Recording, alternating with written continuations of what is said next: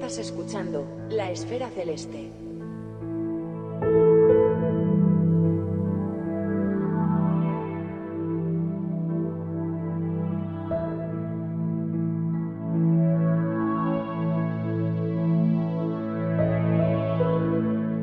Ya sabéis que nos gusta hablar de técnicas, instrumentos, metodologías o software, pero nunca sin apartar el rabillo del ojo del cielo.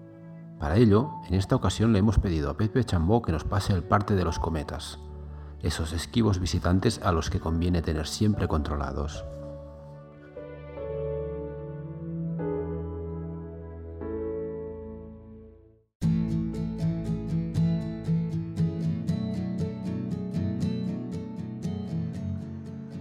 Queridos escuchantes de la Esfera Celeste, soy Pepe Chambó de cometografía.es y os voy a hacer un pequeño resumen de la actualidad cometaria este mes de abril. Bueno, empezamos con el cometa más brillante que vamos a tener este mes, que además parece ser que va a ser de los más brillantes este año. Se trata del C2020 R4 Atlas. Este cometa tuvo su perihelio en marzo, pero a pesar de ello está sigue subiendo de brillo porque su máxima aproximación a la Tierra será el 23 de abril, que será una distancia de aproximadamente una unidad astronómica de nuestro planeta. Y bueno, actualmente a principios de abril está sobre la magnitud 9, pero seguirá subiendo de brillo hasta alcanzar aproximadamente la magnitud 8 eh, durante la segunda quincena finales de, de abril. Magnitud 8 significa pues que no se podrá ver a simple vista, pero con cualquier con unos pequeños prismáticos desde un lugar más o menos oscuro se va a poder observar sin dificultad.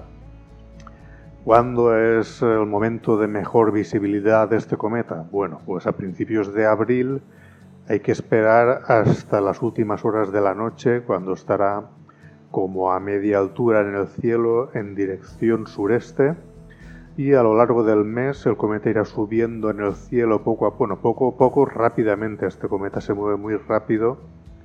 Y eh, pues a finales de abril, que es cuando estará más brillante, como os comentaba, será prácticamente observable durante toda la noche, ¿no? Eso sí, siempre recomiendo eh, observar cometas a ser posible cuando no esté la luz de la luna presente y el cielo mucho más oscuro pues nos permitirá eh, disfrutar mucho mejor de su visión. Este cometa, como os he dicho, se mueve rapidísimo. Eh, para que os hagáis una idea, empieza el mes de abril situado sobre la constelación de Áquila, no demasiado lejos de Altair y muy rápidamente se moverá por el cielo, cruzará toda la constelación de Hércules, cruzará sobre la corona boreal y terminará pasando sobre la constelación del Boyero. Bueno, otro cometa, voy a hablar sobre otro cometa no tan brillante, pero bueno, para los que tengan un equipo un poco más potente que unos prismáticos, con cualquier telescopio así como de media abertura de 8 centímetros, un poco más, se podrá observar el cometa C2020 T2 Palomar. ¿Vale? Este cometa pues viene subiendo de brillo desde, desde el año pasado que se descubrió y bueno, actualmente está sobre la magnitud 11 y el mes de abril pues seguirá subiendo su brillo más lentamente hasta la magnitud 10 y medio aproximadamente, ¿vale? Por eso comento que para observar este cometa pues se necesitará pues al menos un pequeño telescopio desde un lugar relativamente oscuro. También positivo para observar este cometa que se podrá eh, ver durante toda la noche, ¿vale? Toda la noche estará situado por encima del horizonte. Al contrario que el Atlas, este se mueve todavía muy lentamente y está situado aproximadamente entre las constelaciones del Boyero y Coma Berenices. Vale, pues bueno, para terminar, sé que algunos pues estáis pendientes de noticias de este cometa que se espera que a final de año quizá pueda llegar a ser observable a simple vista, que es el C 2021 A1 Leonard. Bueno, las últimas observaciones que tenemos sitúan al cometa alrededor de la magnitud 17,5. Todavía es demasiado débil para poderse observar visualmente, incluso con un gran telescopio. Y bueno, aplicando estas medidas de brillo de estas últimas semanas, parece ser que está subiendo de brillo un poco más lentamente de lo esperado. Entonces, bueno, parece, si sigue con la misma tendencia, que no llegaría a ser visible a simple vista a final de año. Pero bueno, como siempre digo, este tipo de cometas nuevos no hay que fiarse porque en cualquier momento puede cambiar la tendencia de brillo y, ser mucho más brillante. Y nada más, si queréis más información, pues nada, más información sobre otros cometas, bonitas fotografías, pues podéis consultar mi página web cometografía.es y si además os suscribís, pues podréis tendréis acceso a cartas celestes detalladas en PDF para imprimir, efemérides y mucho más. Pues nada, un saludo a todos los escuchantes y nos vemos.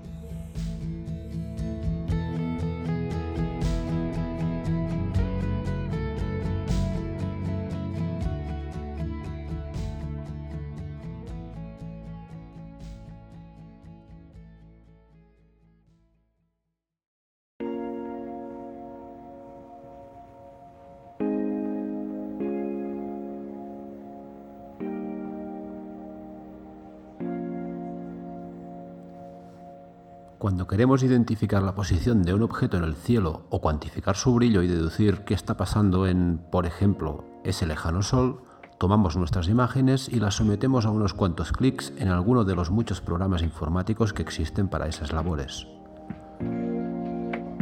Pero ¿qué procesos se suceden para que podamos obtener esos resultados? ¿Cuáles son los conceptos físicos y matemáticos que entran en juego detrás de esos simples clics? Hoy hablamos con Julio Castellano, que de este tema nos puede contar unas cuantas cosas, como buen conocedor y autor de algunas herramientas de referencia.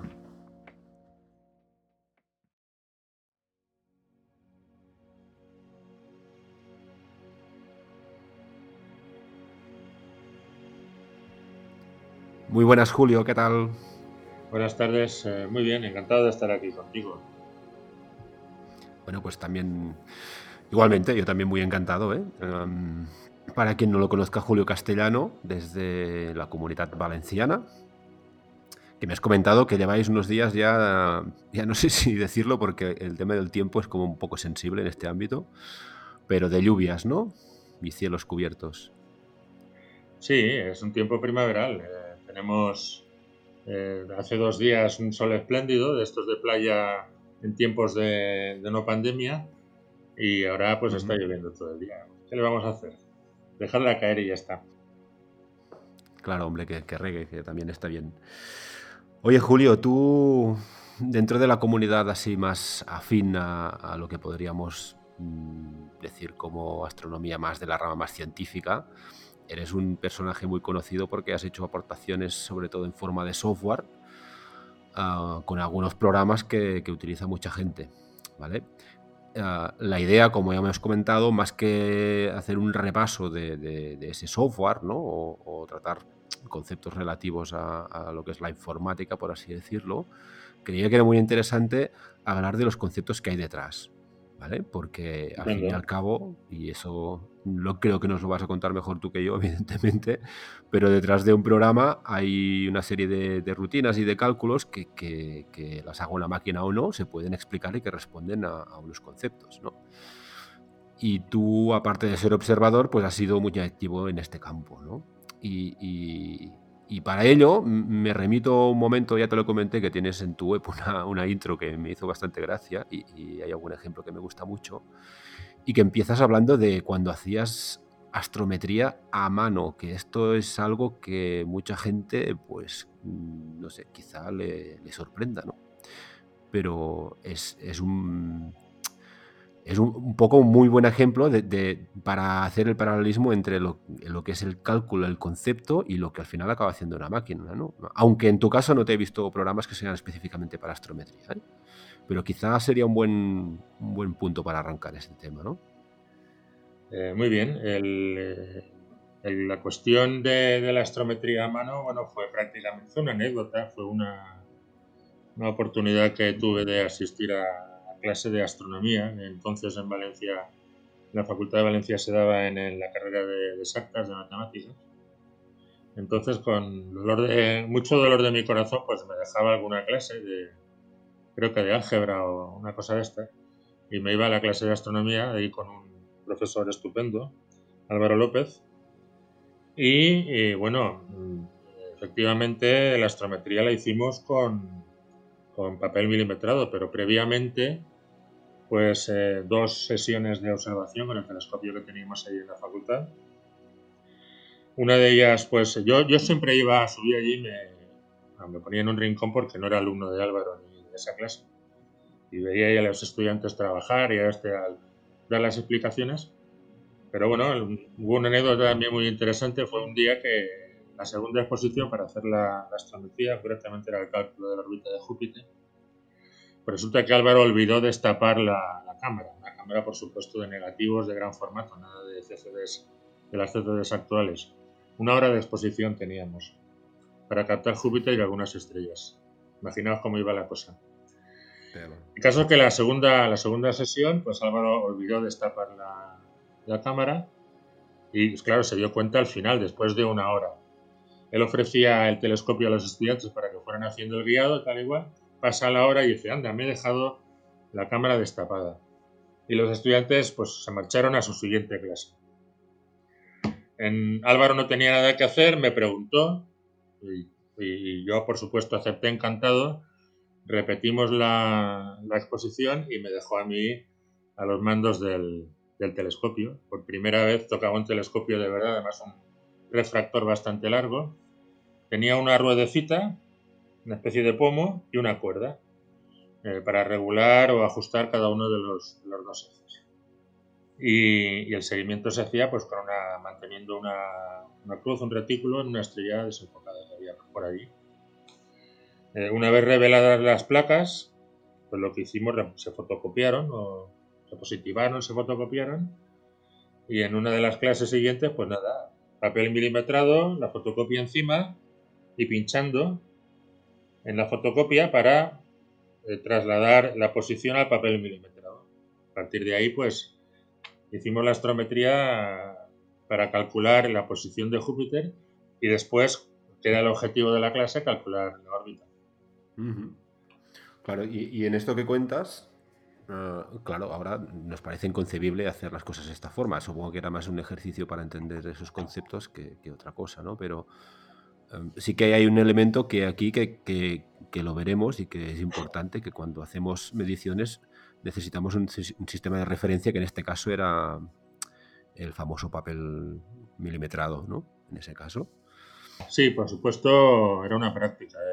las medidas de verdad se hacían incluso en aquella época con micrómetros y, midiendo la posición de las estrellas en los negativos mediante un dispositivo era, no sé, no sé, un microscopio o no llegaba a serlo, en fin, un dispositivo que aumentaba bastante la imagen y con unos micrómetros se desplazaban las, placas y se podía anotar la, posición. Efectivamente, es un sistema de referencia, pues tiene que haber uno.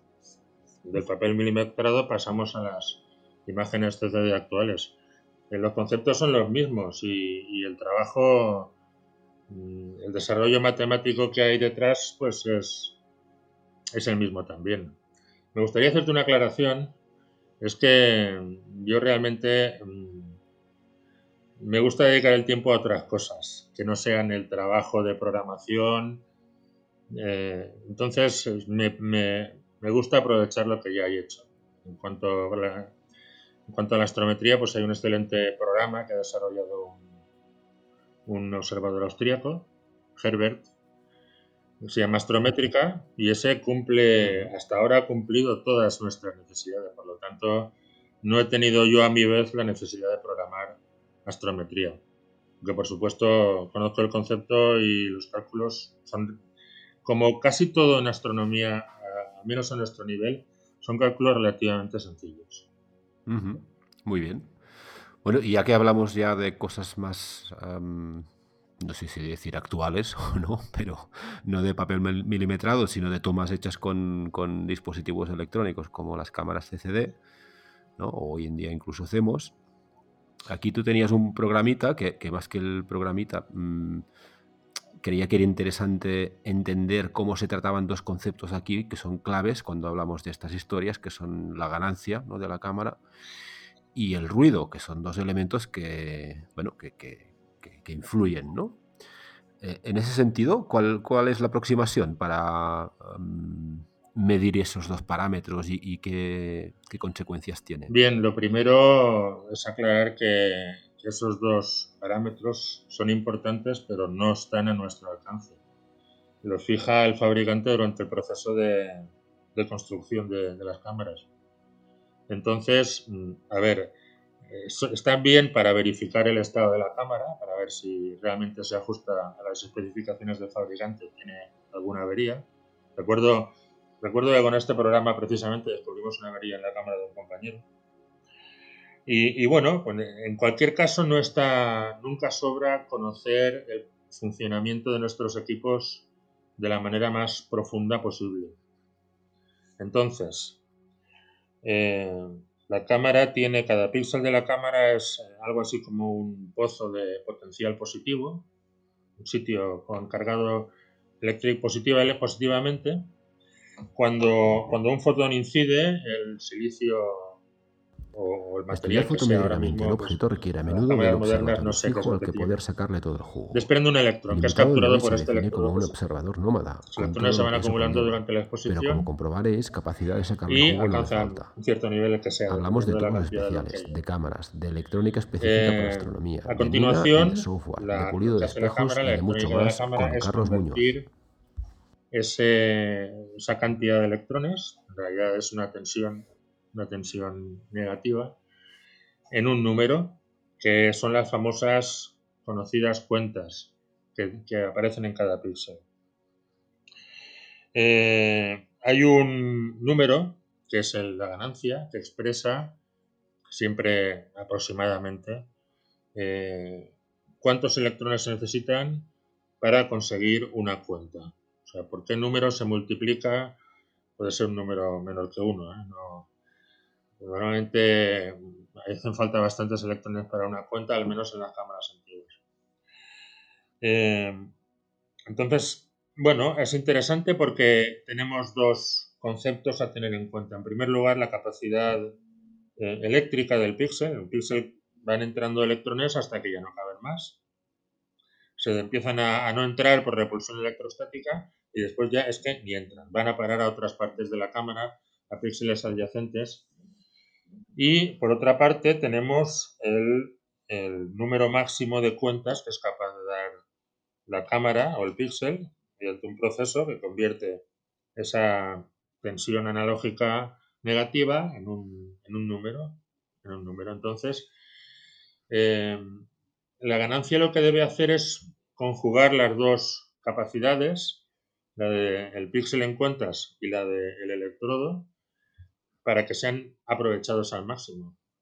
Normalmente los en cuentas, la capacidad de las cámaras está en 65.535 eh, cuentas, 2 elevado a 16, menos 1, y la capacidad del píxel en electrones es variable.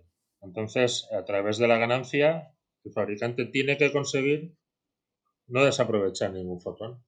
Por ejemplo, si tenemos un píxel donde caben 30.000 electrones, la ganancia tiene que ser aproximadamente de 2, algo para llegar a las 65.000 cuentas. Si esto no se da, estamos perdiendo capacidad por uno o por otro.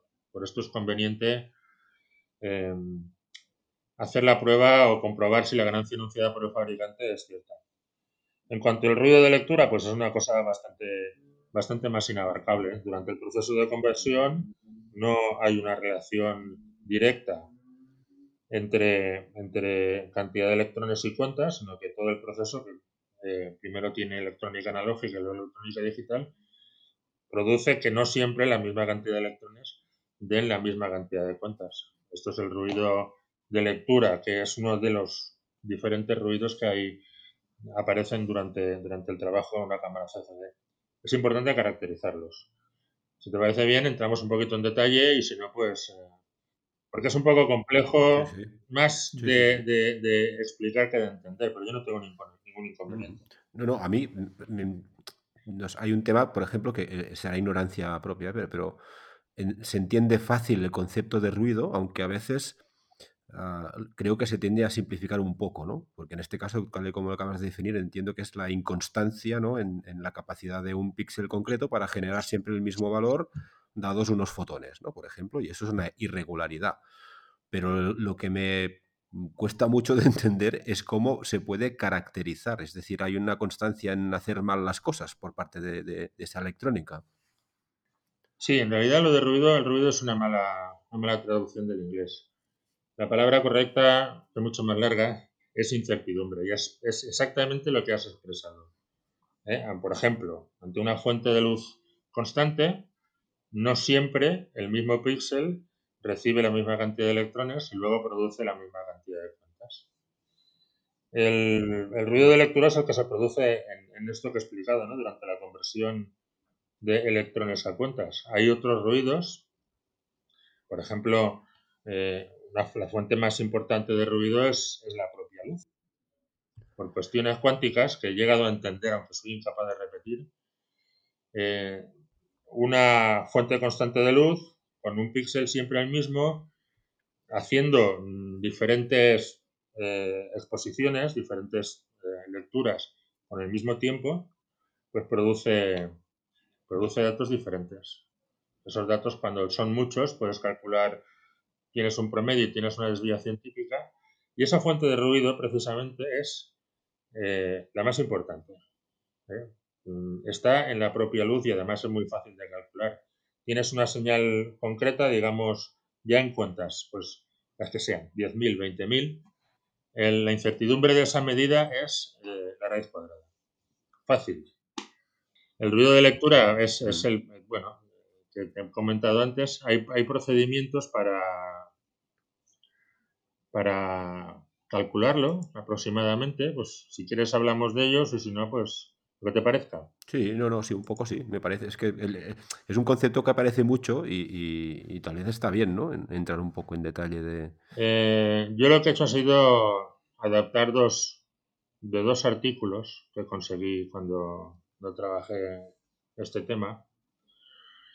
Y en la, en la web del grupo de observadores de, Cometasops están, está más o menos detallado. Simplemente eh, consiste en hacer una serie de operaciones con, imágenes de dos clases, una imagen sin ningún tipo de exposición cero, que recoja solamente el, ruido térmico y, fin, toda la incertidumbre que se produce en el proceso electrónico, y otra imagen con, un fondo plano, llamamos el flat, que es, pues, una, pantalla plana, lo más uniformemente iluminada que sea posible, y bueno, y mediante una serie de, de manipulaciones, pues conseguimos al final llegar al ruido de lectura. Yo, bueno, puedo detallar las, y, la ganancia también, ¿eh? puedo detallar también, si quieres, las operaciones, hmm. mm, lo que te parezca. Bueno, las operaciones... Lo digo rápido.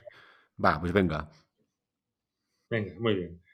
Tomemos dos, dos imágenes de campo plano, las llamadas flat. ¿vale? Flat 1 y Flat 2.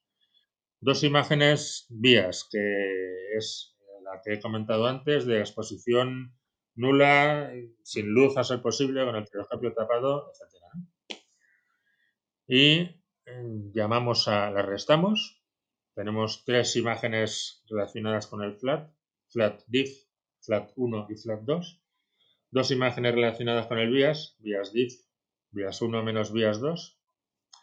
Y luego, eh, el cálculo, pasamos directamente al cálculo de, la ganancia, que sería una división, numerador, la media del flat 1 más la media del flat 2 menos la media de los dos vías dividido la varianza de los flats de la, y la, perdón, la varianza de los flat diff, de la diferencia, la imagen diferencia, y la varianza de la diferencia entre los vías.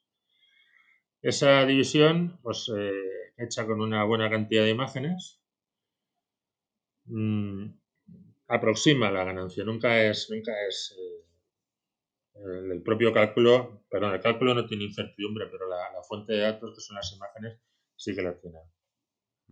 Una vez tenemos la ganancia, pues eh, la ganancia menos la desviación estándar de la diferencia de vías, dividido por raíz de 2, nos da el ruido de lectura. Esta operación lo que hace es eliminar todas las otras fuentes de, lectura. De, perdón, de ruido, todas las otras fuentes de ruido, queda el ruido de lectura. Por supuesto, mm, el ruido en general es muy fácil de comprobar. Hacemos una serie de imágenes en las mismas condiciones y se saca de muchos píxeles promedio y la desviación estándar de, la serie de imágenes y tenemos directamente el ruido en la práctica, el que de verdad existe.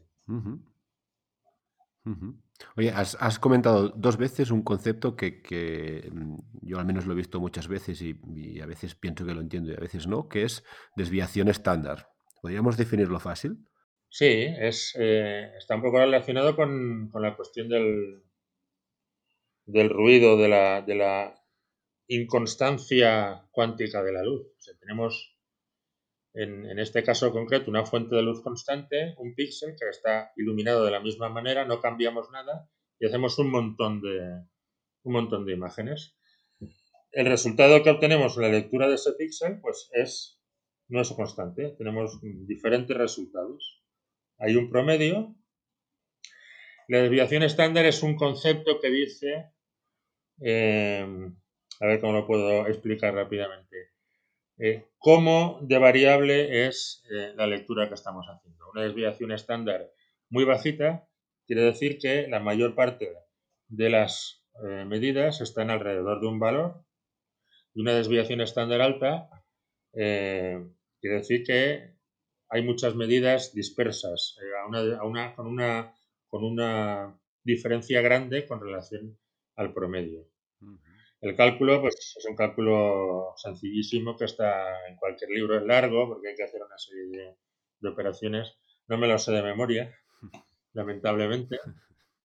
Eh, me, me, enorgullezco, me vanaglorio de saber dónde están los libros que necesito en cada caso, pero lamentablemente padezco de la memoria bastante cortita. Entonces ahora mismo sería incapaz de describir el cálculo de la desviación estándar, aunque perfectamente se lo ves. Bueno, no hace falta, yo creo. ¿eh? Al final el concepto se entiende. Ah, e, e, es decir... Es que si no, estaríamos aquí en una clase de matemáticas. Correcto, correcto, sí, sí. Entonces yo me imagino una gráfica, ¿no? Y, tenemos una línea plana, ¿no? Paralela al eje X, y eso es el valor em, promedio, digamos. Y luego tenemos otra línea superpuesta, pues que hace unos picos y unos valles, que según la amplitud de esos picos y valles, pues tenemos una desviación estándar mayor o menor, ¿no? ¿Sería eso? Bueno, en general, más bien es eh, una sola línea que hace un pico alrededor del valor central ¿eh? y hacia los dos lados de ese valor central, hacia menos y hacia más, pues va bajando, tendiendo a cero. Eh, esa curva, cuanto más ancha es, más desviación estándar tiene. Cuanto más estrechita es, la curva esa la construimos con, frecuencias. Pues tendríamos valor y, y la frecuencia aunque sea ese valor. Para tener una frecuencia hace falta una cantidad grande de medidas, muy grande. Entonces conseguimos un resultado significativo. Por ejemplo, el valor de mil cuentas se da mil veces, para simplificar. Después hay un valor de 950 que se da por 20 o 30 veces, o de menos, o de más. Entonces, como tal, cuanto más afilada está esa gráfica, significa que la incertidumbre en las medidas, que es en realidad lo que expresa la desviación estándar, es menor. Lo que intenta la desviación estándar es predecir, bueno, predecir no, en realidad calcular la incertidumbre de las medidas y de alguna manera eh, dar una expectativa de lo que puede venir con las medidas siguientes. Muy bien. Vale, y todos estos conceptos, si no lo entiendo mal, van muy relacionados con, con lo que hay detrás de otro software eh, diría que a lo mejor el, más famoso que, que, te conocemos, que es Photodiff, que lo ha utilizado cantidad de gente y lo utiliza, que es un software para hacer mediciones fotométricas. Y que, claro, aquí estamos hablando de, diferentes mm, respuestas ante la luz, por ejemplo, ¿no? Y supongo que es un, tema que se tiene que tener muy en cuenta a la hora de, contrastar esas cuentas que recibimos con ese ruido incorporado de una cámara con un sistema de referencia que pueden ser, pues yo qué sé, unas magnitudes que dadas en un catálogo concreto y eso nos arroja un valor, ¿no? Y ese, mm, todo ese sistema, ¿cómo funcionaría en este caso? Bien, eh, también es relativamente sencillo. Es eh, supongamos que tenemos ya una imagen CCD, una imagen terminada, y tenemos una estrella de magnitud conocida y tenemos algo que puede ser una, otra estrella, una estrella variable, un cometa, un asteroide, y queremos conocer la magnitud. Eh, el, concepto es muy sencillo, es simplemente comparar los brillos y aplicar una, una regla de, conversión que es eh, la diferencia de magnitudes es igual a 2,5 por el logaritmo de la diferencia de brillos. Esta me la sé.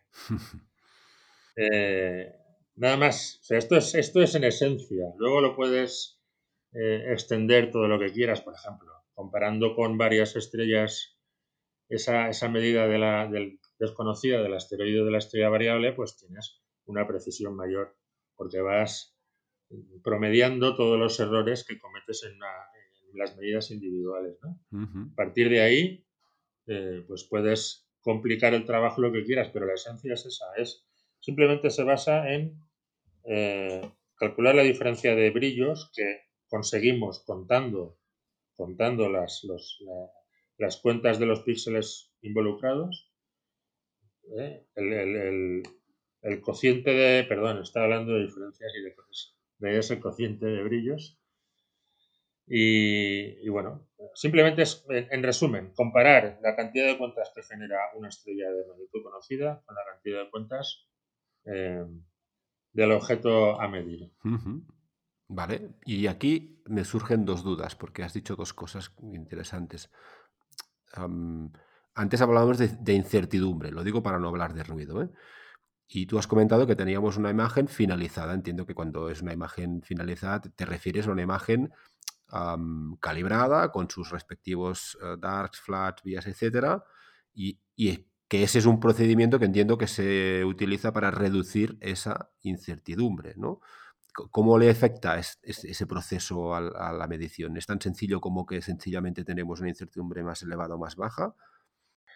Ese proceso lo que hace es intentar que los datos que hay en la imagen se parezcan lo más posible a los datos en el mundo real. Por ejemplo, em, las, los píxeles en una CCD, los resultados finales, la cantidad de cuentas, está sometida a incertidumbre. Eso, aunque parezca mentira, puede dar eh, valores negativos, eh, que a ver, podrían causar un conflicto en un número que está programado para ir desde 0 hasta 65.000, por ejemplo. El resultado puede dar un valor negativo, entonces podemos tener, por ejemplo, píxeles de valores muy altos que en realidad ha sido una, una transformación de, un valor negativo. En fin, por ejemplo, para, para evitar ese efecto, el fabricante ¿qué hace? Añade un valor constante, pues eh, normalmente de unas 100 cuentas, a la imagen directamente. ¿Vale? Eh, otro efecto negativo que podemos tener en la imagen, pues que, aparezca viñeteado, es decir, que la óptica no ilumine uniformemente, uniformemente la imagen. Entonces tenemos normalmente en el centro valores más brillantes, en, los, en la periferia valores un poquito más oscuros, cuando en realidad no son ciertos. Estamos hablando de del fondo del cielo de cualquier objeto uniformemente iluminado. Todos estos efectos, pues hay que corregirlos para, tener una imagen lo más parecida a la, realidad. ¿Cómo? Pues de dos maneras. En realidad, en realidad es solamente una porque al final el, el resultado, hay, hay, un procedimiento que engloba, engloba todo, que es calcular una imagen de un flat, una imagen de fondo plano, una pantalla uniformemente iluminada, haces una serie de fotos con el mismo tiempo de exposición que las imágenes después reales y lo único que haces es calcular el promedio del flat y dividir todos y cada uno de los píxeles de la imagen original por el promedio este que has conseguido. Mm, ahí consigues equilibrar, equilibrar la, iluminación. Después, el, valor de fondo que, aplica el fabricante, como está en todas las imágenes, a ver, perdón, afecta en todas las imágenes a todos los objetos, a todas las estrellas, tanto las conocidas como la que no. Eh, el, efecto, estamos, estamos eh, a ver si me explico, calculando una diferencia, cuando tú tienes una diferencia de dos números, sumas a los dos números una constante, la diferencia sigue siendo la misma, pues, una cosa así, ¿no? Entonces, con eso lo que conseguimos es intentar, que siempre hay cosas que no, no se pueden evitar, hacer que la imagen conseguida tenga un aspecto o recoja, mejor dicho, lo más fielmente posible la información. Perfecto. Y, otra cosa que has dicho cuando te referías al uso concretamente de Photodiff era que esas diferencias pueden venir también por, por, y sobre todo cuando comentabas que podías comparar la estrella objetivo, por así decirlo, ¿no? con otras de referencia, ¿no? Y el error será menor si lo hago con más estrellas de referencia que con una. Eso se eh, deduce de un mal proceso de medir y aquí mm, introduzco también el tema, del tema de los círculos fotométricos y, de la técnica que utilice cada cual o es sencillamente una cuestión estadística? No, no, es un error estadístico. Puede haber errores en el, procedimiento de medir, pero no, no estoy hablando de eso. Estoy hablando, por ejemplo, de que mm, las magnitudes de catálogo que utilizamos para las estrellas de comparación no son ni de lejos perfectas.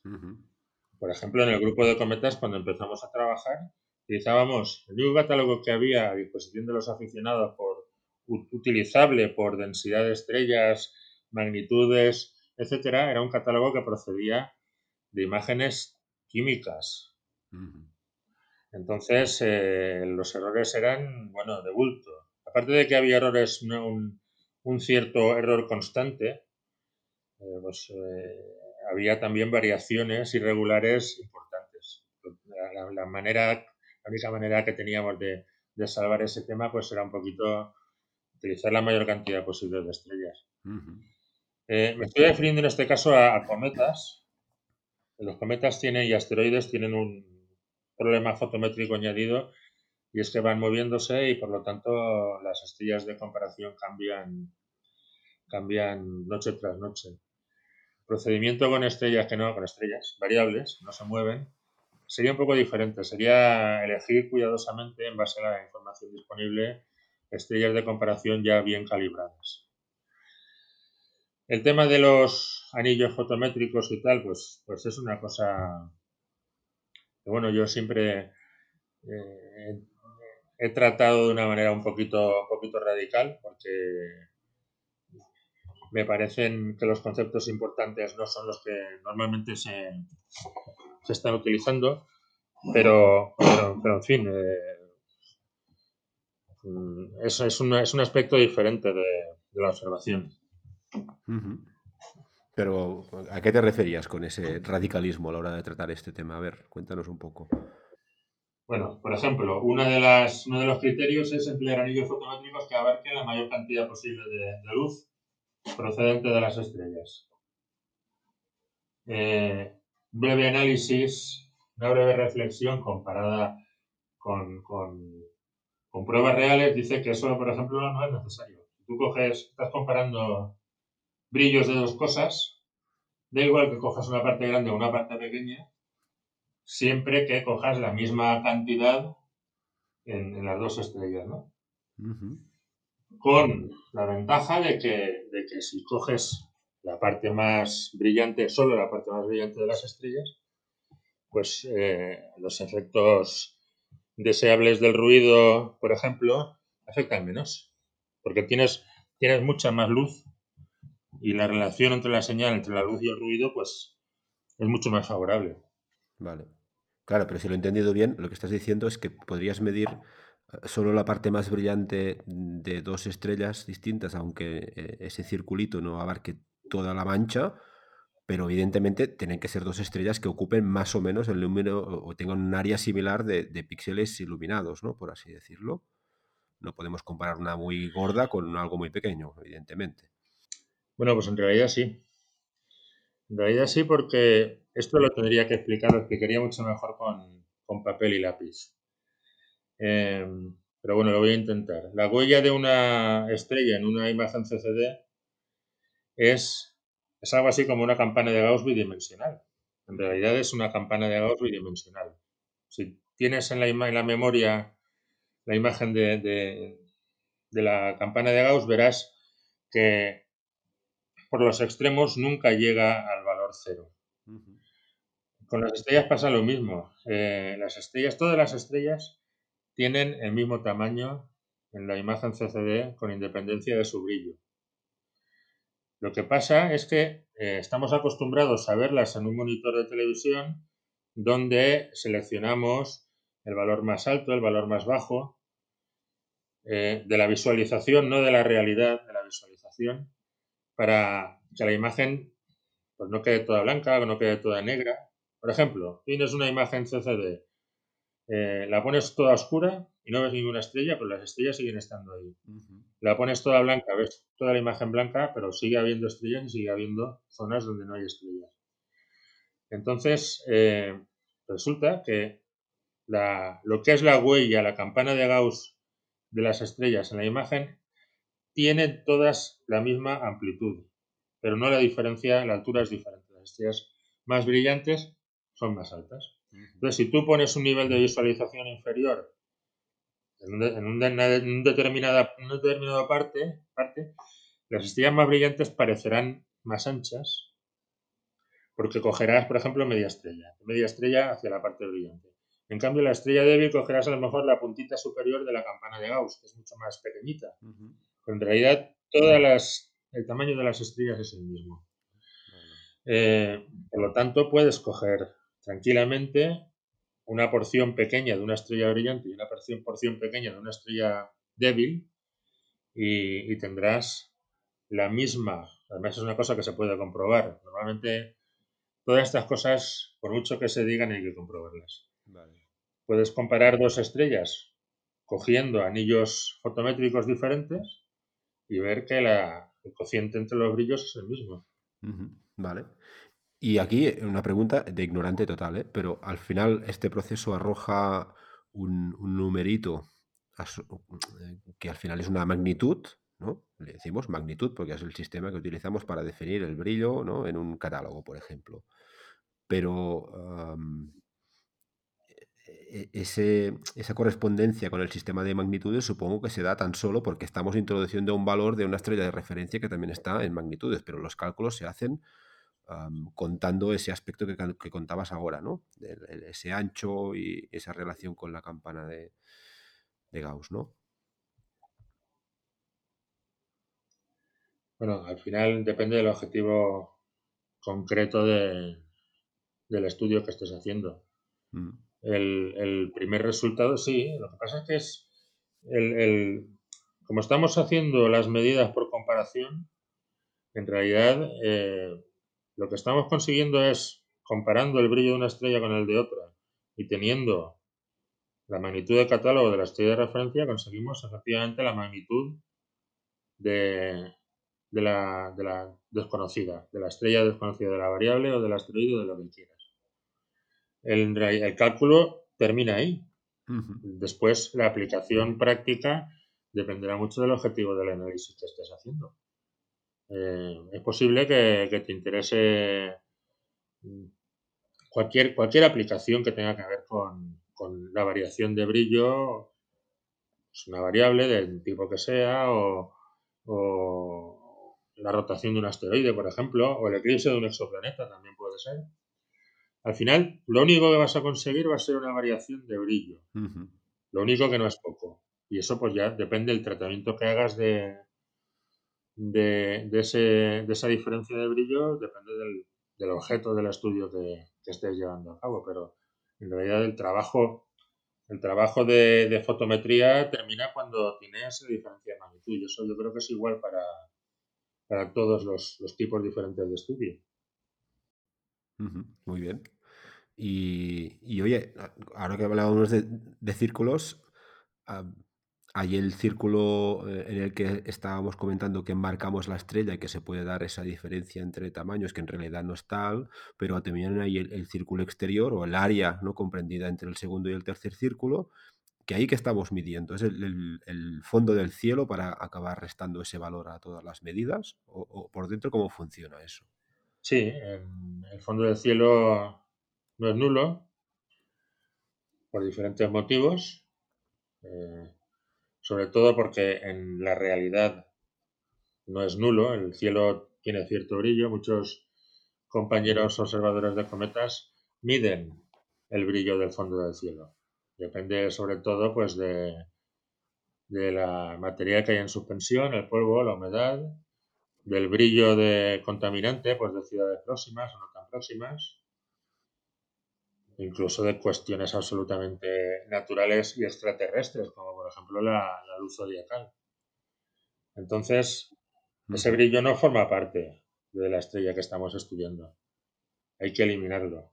¿eh? Como la comparación de brillos se hace mediante un cociente, no mediante una diferencia. Eh, si tú tienes dos valores reales, por ejemplo, 2 y 4 de brillo, y calculas el cociente. Si ahora coges y añades 2, tendríamos 4 y 6, el cociente es diferente. Por lo tanto, vamos a intentar eliminar todo el brillo que no forma parte de la estrella, de los, de los objetos a estudiar.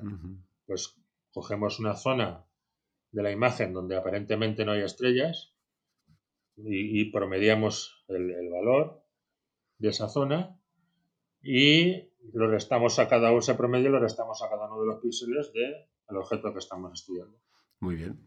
Oye, y, en todo eso supongo, lo pregunto, que se sobreentiende que, el fondo del cielo no es eh, cero, por así decirlo, y tampoco es constante, pero se, se debe trabajar con la hipótesis, ¿no? O, al final decidimos que sea así, que las diferencias de brillo entre el campo de una toma eh, sean despreciables, ¿no? En ese sentido si hay el flat bien aplicado y todo ese proceso. Eh, sí, lo que pasa es que normalmente no hace falta considerar el, fondo del cielo de toda la imagen. Con coger las regiones próximas a las estrellas es suficiente, ¿eh? porque trabajamos con la hipótesis no confirmada de que las variaciones en distancias cortas, en píxeles estoy hablando, son menores que en distancias mayores. Entonces no hay ningún problema. Eh, incluso si hubiera un fondo de cielo irregular con un gradiente en un lado, imagínate una imagen que es más brillante en un lado que en otro. Si tú coges eh, para fondo del cielo un círculo alrededor de una estrella determinada, tienes un lado del círculo más brillante, otro menos, pero el promedio correspondería al centro, que es donde está la estrella que estamos analizando. En cualquier caso, eh, pues es lo que tenemos para trabajar. Vale. Tenemos... Vale, y hablando de fondos, y eso sí que tenía muchas ganas de comentártelo, hay otro programa que se llama Photodiff SN, ¿no? que hace referencia a, es como una versión de Photodiff que se utiliza para medir supernovas concretamente, y las supernovas, o al menos algunas de ellas, tienen la, la virtud ¿no? de que están están colocadas en manchurrones que se llaman galaxias y, que además no hay una igual. Ahí cómo puñeta se sustrae ese fondo para hacer la fotometría tan solo de la estrella. Em, a ver, el tema de FotodifSN tiene, tiene además una implicación añadida que me gustaría comentar. Eh, el primer programa, Fotodif, es de uso general, no tiene ningún propósito concreto. Pues ahí está, ¿no? Eh, lo hice a petición de algunos amigos. Eh, yo lo he utilizado también, ¿por qué no? Pero bueno, ahí, ahí, queda, ¿no? En cambio, Photodiff, SN es una modificación que hice para un grupo concreto de observadores de supernovas.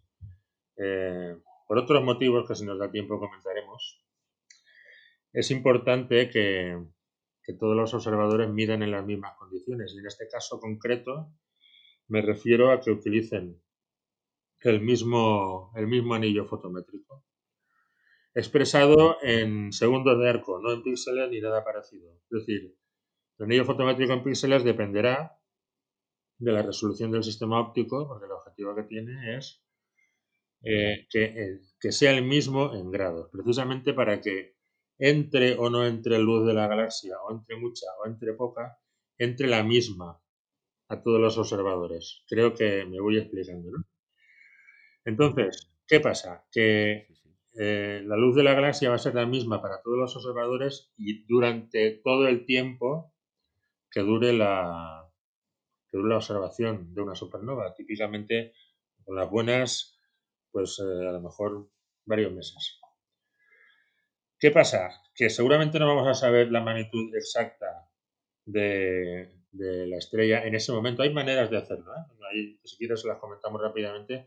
Yo no las he practicado, pero la conozco. Pero en el momento de la observación vamos a conseguir que todos los observadores midan las mismas diferencias de brillo. Por lo tanto, la unión de las medidas de observadores diferentes tiene una importancia relevante. O sea, no estamos, no va a salir un observador que coja un anillo muy grande y otro muy pequeño, lo que causa diferencias que serían difíciles de reconciliar. ¿no? Vamos a intentar que todos los observadores trabajen con las mismas condiciones.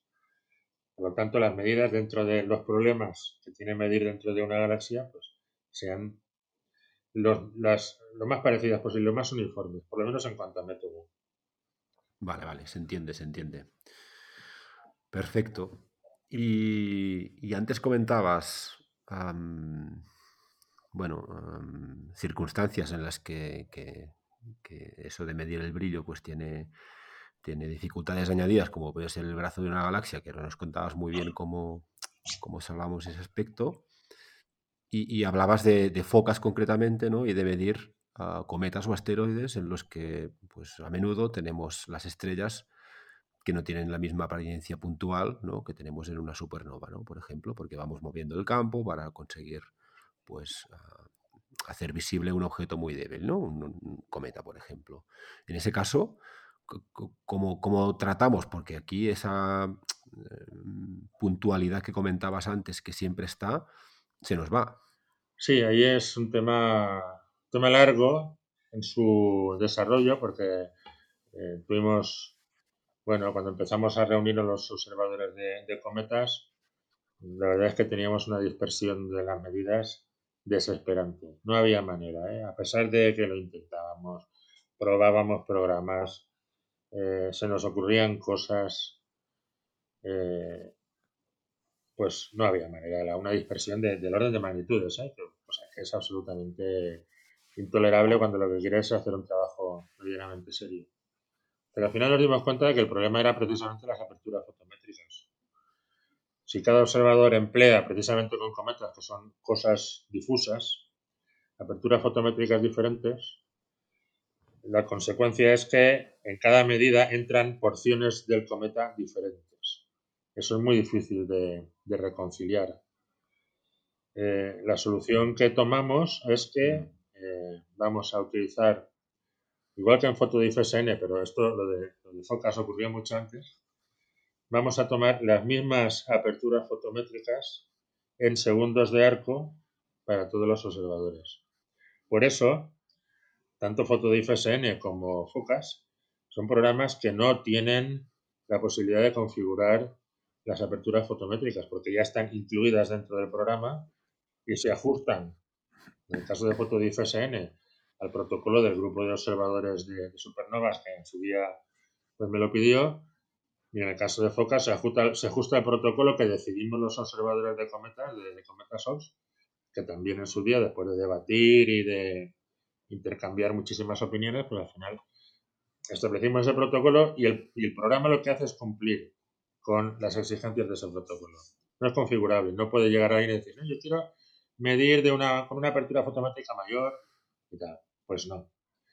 ¿Consecuencias? Pues sí, eh, todos los cometas no tienen el mismo tamaño, no se presentan de la misma manera, una vez la cola es transversal, otra vez va hacia atrás. Pero eh, tenemos por lo, por lo menos, por lo menos, la posibilidad de medir todos de la misma manera y hacer que los resultados sean lo más uniformes posibles. Por lo tanto, son dos herramientas que, que funcionan muy bien en un contexto dado por un protocolo concreto, no en cualquier circunstancia, ni grupo de observadores, ni, ni, maneras de, de, trabajar. ¿no? Sí, yo he recibido, por ejemplo, he recibido consultas sobre focas, gente que utiliza focas por su cuenta para medir cosas, y lo primero que tengo que explicarles es eso, digo, mira, es que esto está hecho para una observación concreta. ¿eh? No es que sea esta la manera correcta de hacer las cosas, sino que es la manera que hemos decidido. Lo correcto fue en su día decidir que todos queríamos medir de la misma manera, que teníamos que medir de la misma manera para uniformizar los resultados y a, la curva, a las curvas de luz de, los cometas me remito, por ejemplo. Eh, luego, que, para uso general no sirve, pues efectivamente no sirve. Si quieres medir, pues no sé, probablemente asteroides sí, porque eh, se, mediría también de, de, una manera muy parecida, pero, pero otras cosas no. Otra cosa que tiene Focas, por ejemplo, es el protocolo de selección de estrellas de comparación, que también fue una discusión enorme porque nos encontramos con el problema que un poco hemos tocado antes, ¿no? Que las magnitudes de las estrellas de catálogo no son ni mucho menos, o no eran, ahora sí, con Gaia puede que sean buenas, ¿no?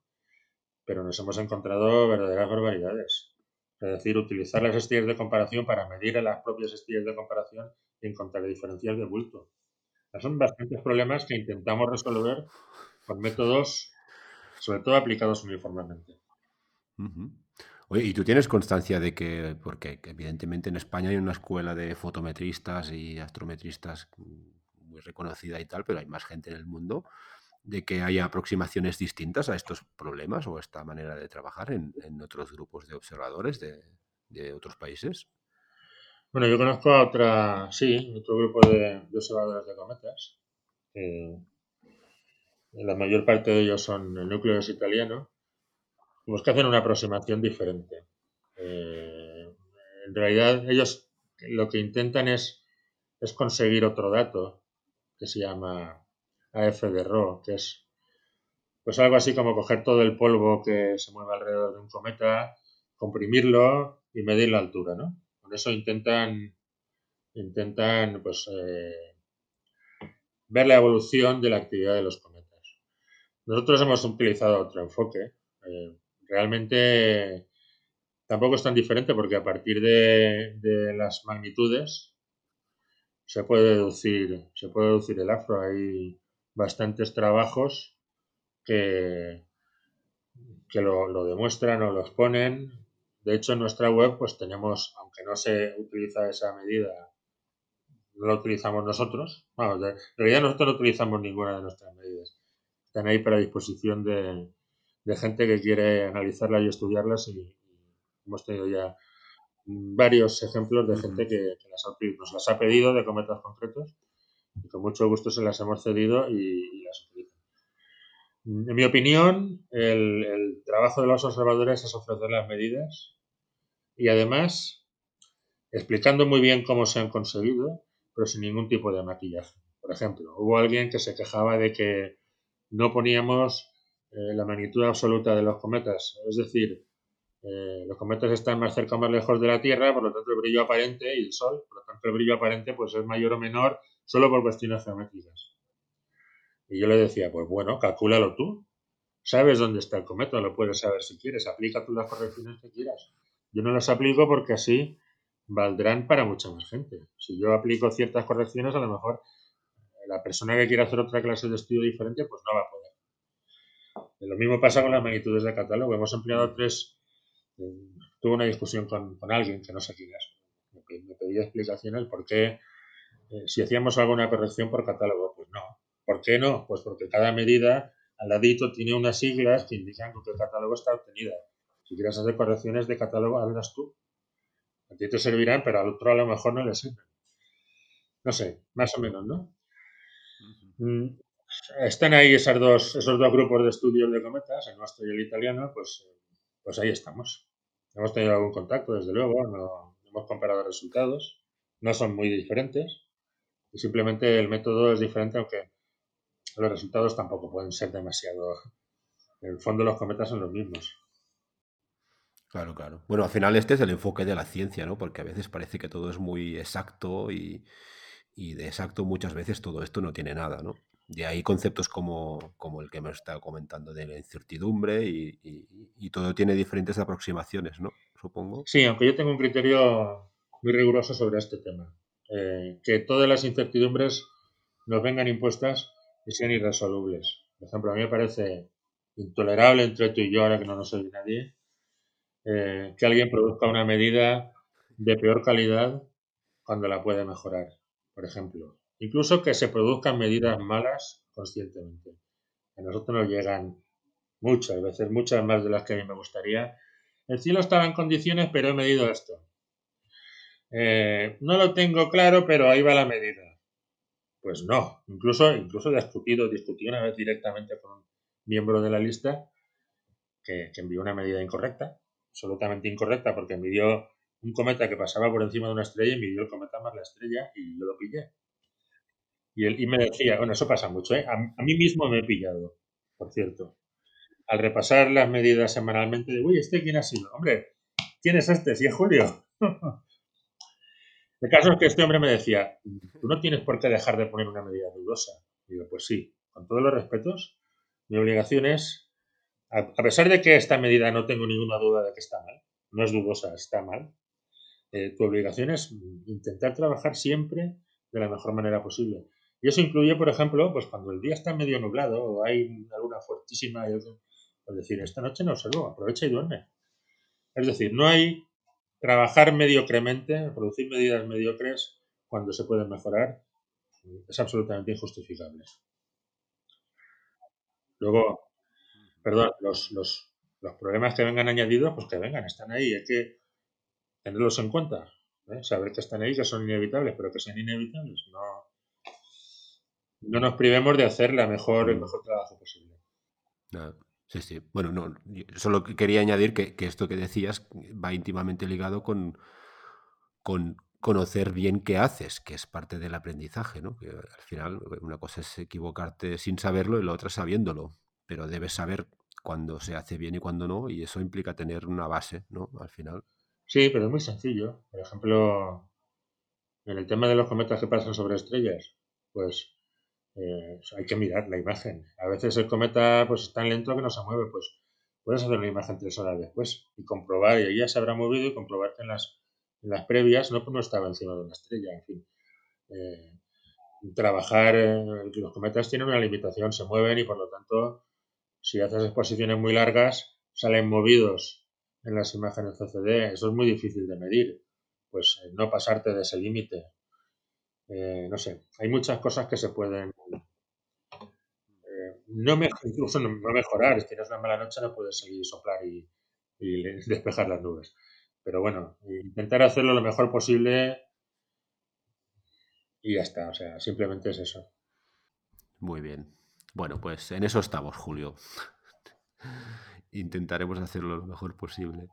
Y, y oye, mientras tanto, muchas gracias por, por este rato, ¿eh? ha sido muy nutritivo todo esto. Muchas gracias a ti por, por haberte interesado por el tema y sobre todo por eh, dar difusión una, de una manera diferente, a lo mejor, eh, que a mí me, me, me, gusta, me, me, parece muy interesante dar difusión a la astronomía, que en el fondo pues es, es lo que nos une, ¿no? Esta, esta pequeña parcelita de de la naturaleza que ha llamado nuestra atención y que bueno, podemos disfrutar, pero también podemos, eh, podemos intentar aprender, que en definitiva creo que es de lo que se trata. Sí, sí, totalmente. Pues eso, Julio, oye, muchas gracias, de verdad, y, un abrazo. Muchas gracias, Pep, un abrazo también para ti. Hasta pronto.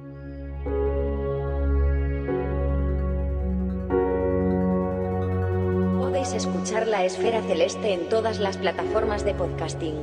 Encontraréis más información sobre todos los episodios y sus invitados en laesferaceleste.com. Muchas gracias por acompañarnos y hasta el próximo viaje.